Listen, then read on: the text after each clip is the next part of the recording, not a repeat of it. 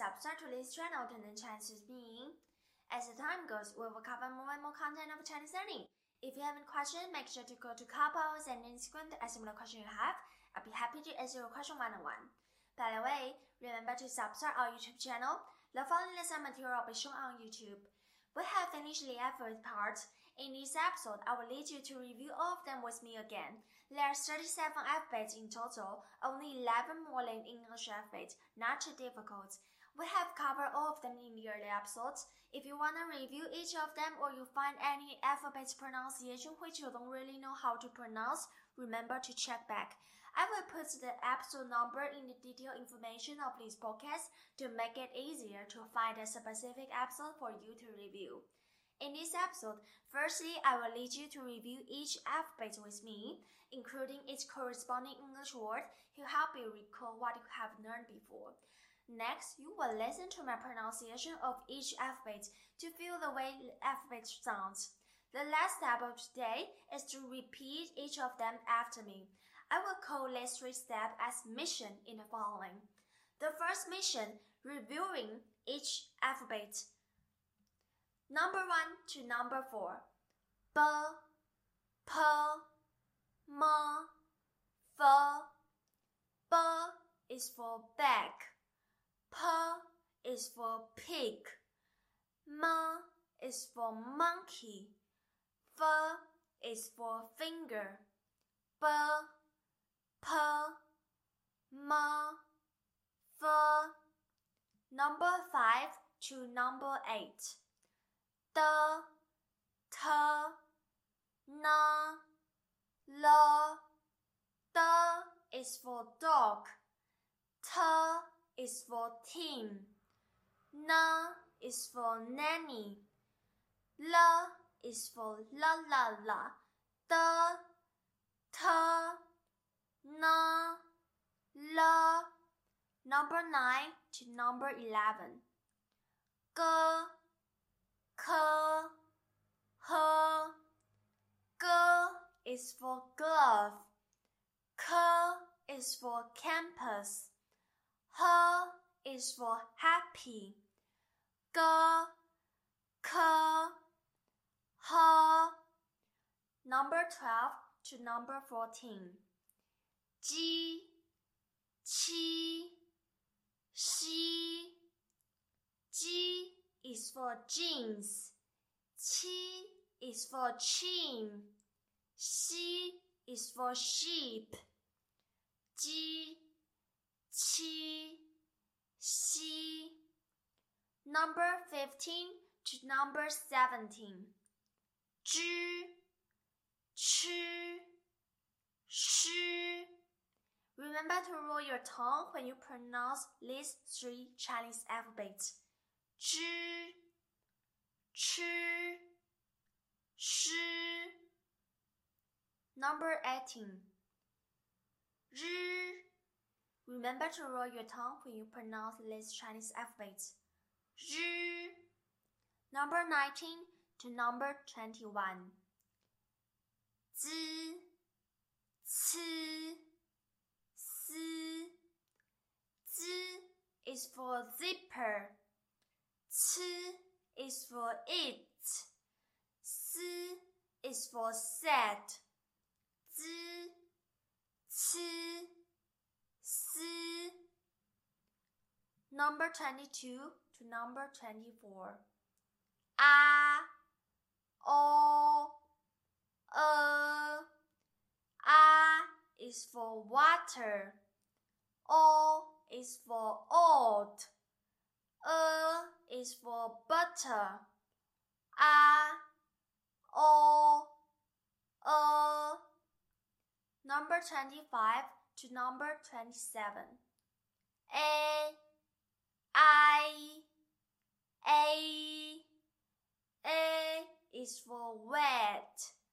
I is for I. A is for wait. A, I, A.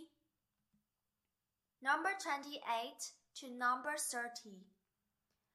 Ow, O, an. Ow is for ouch. O is for orphan. An is for ant. Ow, o, an. Number 31 to number 33.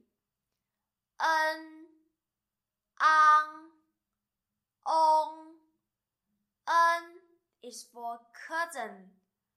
Ang is for a upon. N is for a upon. N, ang, on. Number 34. Er, er is for earth. Remember to roll your tongue when you pronounce the Chinese alphabet. Er. Number 35 to number 37. E, O, U. E is for midnight. O is for roof. U is for you. E, O, U. The second mention, listening the pronunciation of each alphabet. B, P, M, F, D, T, N,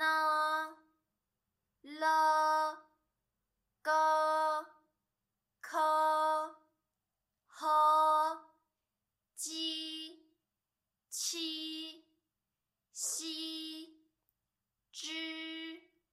Ch, Sh, R, Z, C, S, E, O, U, A, O, E, A, I, A, ow, O, an, n, ang, on, er. The third mission, repeating each alphabet after me. B, P, M, F, D, T, N, L, G, K, H, J, Q, C, Zh, Ch, Sh, R, Z, C, S, E, O, U, A, O, E, A, I, A, ow, O, an, n, ang, on, er. Alright, that's all for our class today. Thank you for joining me. May you have a good day. If you have any question of this podcast or you have any thought on this podcast, feel free to leave your comment below. See you soon in the next class. Bye bye.